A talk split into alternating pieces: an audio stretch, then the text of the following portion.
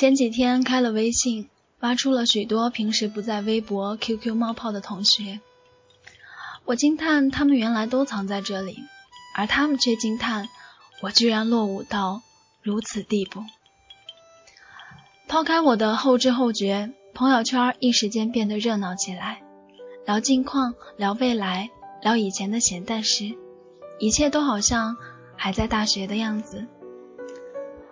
估计只有我才发现，平时不管是谁，只要在群里一喊话，就会出现的小燕子，她不在。小燕子是我大学同学中唯一一个像小学生的女孩，虽然没有拿尺子去量，但我总是怀疑她不足一米五。再加上她平时喜欢背粉色的肩包，爱穿帆布鞋，偶尔还整一身的碎花套装。幼稚的不像话，就这么个幼稚的小学生，却异常喜欢文学，自己偶尔整点像模像样的散文字句不说，还常常对懒散的我说教，说姚永涛，你要坚持你的梦想啊！女孩虽然来自湖南，普通话却并不差，把我的名字喊得字正腔圆。郑义德像立马给我灌了一碗鸡汤，非得发愤图强似的。可是他从未在我们的面前提起过他的梦想是什么。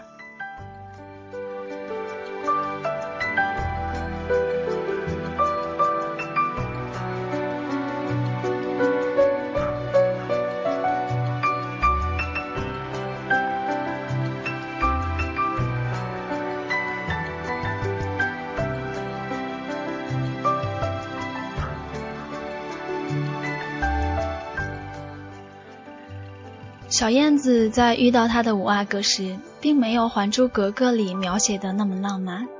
她的五阿哥不像苏有朋，也不像古巨基，只是我们宿舍的傻强。傻强估计跟小燕子最般配的就是那一张永远都长不大的脸。若仔细想，傻强大概是唯一一个还保留着。刚进大学时青涩模样的男同胞，四年里没怎么换过发型，永远是一身的运动装。大四毕业的时候，好不容易整了一身西装，还穿着运动鞋，众人不解，但估计正因为这样，才让我们永远都能从他的身上看见我们彼此最初的样子。傻强没什么喜好，就爱玩游戏。不管什么网游，上手就会，并且在宿舍一坐就是一整天。不上课倒不要紧，但总得要好好吃饭吧。而傻强为了节省时间，早早的准备好零食，右手点击着鼠标，指挥着游戏里的帮派大战，左手啃着鸡腿方便面，忙得不亦乐乎。因此，张靓颖在代言网游《天书世界》的广告词里说：“你的时间非常值钱。”我是相信的，因为傻强就是这样。就当我们认为这样的傻强在大学里找不到女朋友时，他遇到了同班的小燕子，而且比宿舍里所有的人都要早。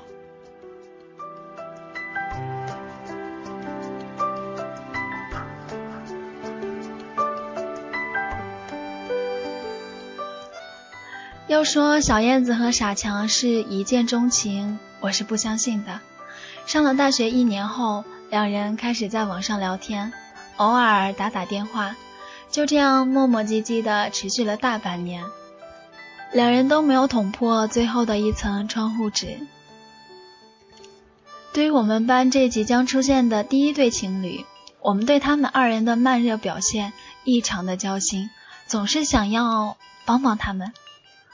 我想到傻强曾在进大学的时候就号称自己是千杯不醉，可是傻强太傻太年轻，他不知道我的老家是酿酒的，我从小就接触酒，喝白酒如饮白开水，在他那四个字还没说出口的时候，就能把他秒杀在地。既然傻强不能喝，那我们就给他攒一个酒局。国家助学金刚下来时，刚好赶上是他的生日，他表现得异常的大方，说什么要请我们海吃一顿，招牌菜随意，酒水畅饮。我们说整那么多菜也吃不完，不如叫上小燕子吧。傻强有一些难为情，我们说那不如也叫上他宿舍的人，这样气氛也缓和一些。傻强太傻，从来闻不出我们暗藏的阴谋味道。为了不让傻强败得太迅速、太凄惨，我们没有选白酒，啤酒一字排开，酒桌上慢慢变得热闹起来。我们打着祝傻强生日快乐的幌子向他敬酒，傻强慢慢的进入了状态。我们提议。让小燕子和傻强来喝一杯。小燕子扭扭捏捏地说：“人家从来都没喝过酒。”我们便起哄说：“不喝酒的大学生不是好大学生，只能算是未成年的小学生啊！”小燕子战战兢兢地拿起酒杯，一副受人欺负的模样。我们劝傻强主动点儿。两人总算是举起了酒杯，我们得寸进尺，说傻强今天过生日，这酒啊得交杯。小燕子红透了脸，傻强却抛开了先前害臊的秉性，一副任人宰割的样子。后面的画面大概是小燕子垫着脚，傻强屈着腰，加上傻强酒后。偶尔踉跄的脚步，让这交杯酒喝的是异常的辛苦。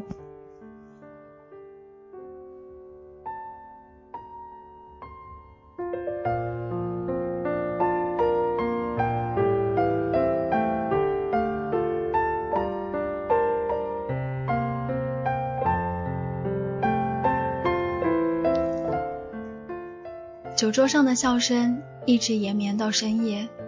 酒局也以傻强烂醉、小燕子微醺而告终。一行人跌跌宕宕地回到学校时，宿舍早就关了门。仍然放不下心又闲得蛋疼的我们，再生一计，调皮地拿出手机调成了录音模式，逼问着傻强是不是喜欢小燕子。傻强躺在宿舍楼下的草丛里不省人事，严刑拷打毫无作用，嘴里依然嘟囔着说不出一句话。我们便转攻小燕子，问他喜不喜欢傻强。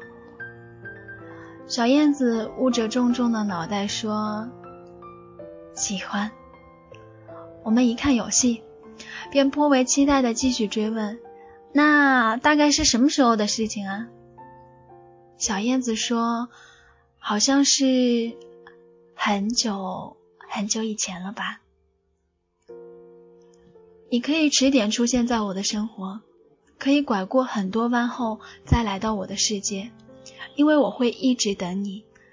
那在等你这么长的日子，就让我收集起一生的好运气，一件一件的叠加到自己的身上，只为遇见你的时候。”天会蓝的像海一样。手机里的录音滋滋的电流声持续了好久，我们都忘了按下暂停键。傻强突然在草丛里翻过身，手搭在小燕子的手上，断断续续的说：“我也喜欢你。”我们终究看不下去了，男生按着傻强。女生按着小燕子喊道：“说，既然这样了，那你们就亲一个呗。”大约两分钟后，小燕子缓过气说：“刚才那是什么呀？好湿呀。”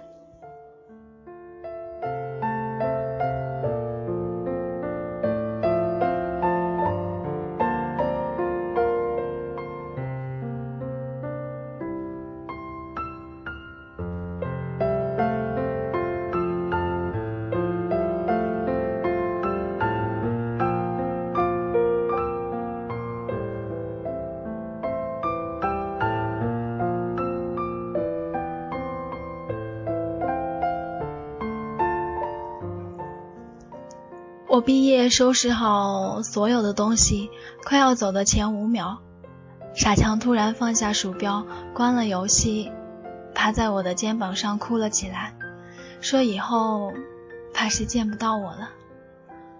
毫无征兆的让我有一些不知所措，只好拍拍他的肩膀说：“以后总会见到的。”一行人浩浩荡荡的把我送到校门口。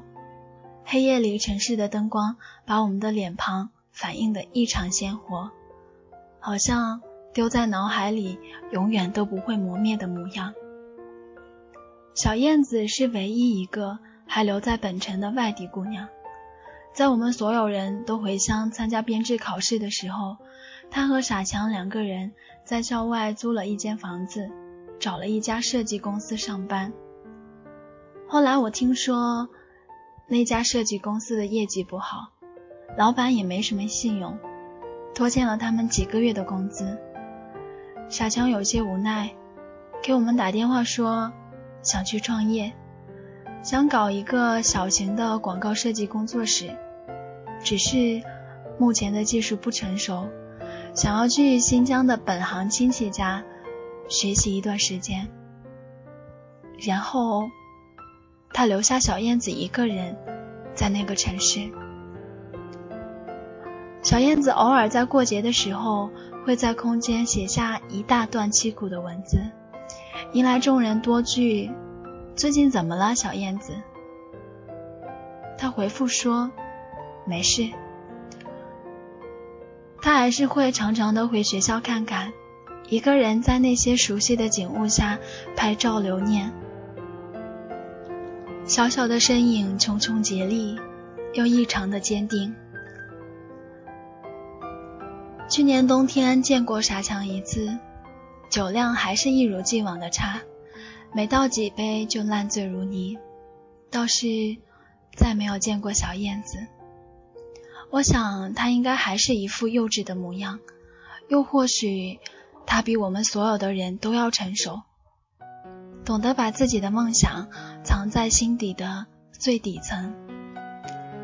最近一次和小燕子在微信上聊天，是在昨天。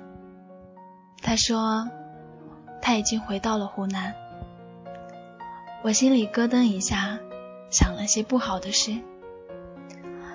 在我准备问他和傻强该怎么办的时候，他说他这一次只是回家看看。过几天就去找傻强，准备考傻强那里的教师招聘考试，然后一直留在那里。我突然想起小燕子在空间里说的一句话，是说我与你的城市相距一千七百四十二公里，却远不过你在我心里的回响。列车需要二十小时四十五分。三十九秒钟，却抵不过我与你漫长的过往。从来我们都不是平行线，就算黄昏来了又走，天涯终究会连成一片。那么，在以后那么长的日子里，就把你的梦想也化作我的梦想，你说好不好？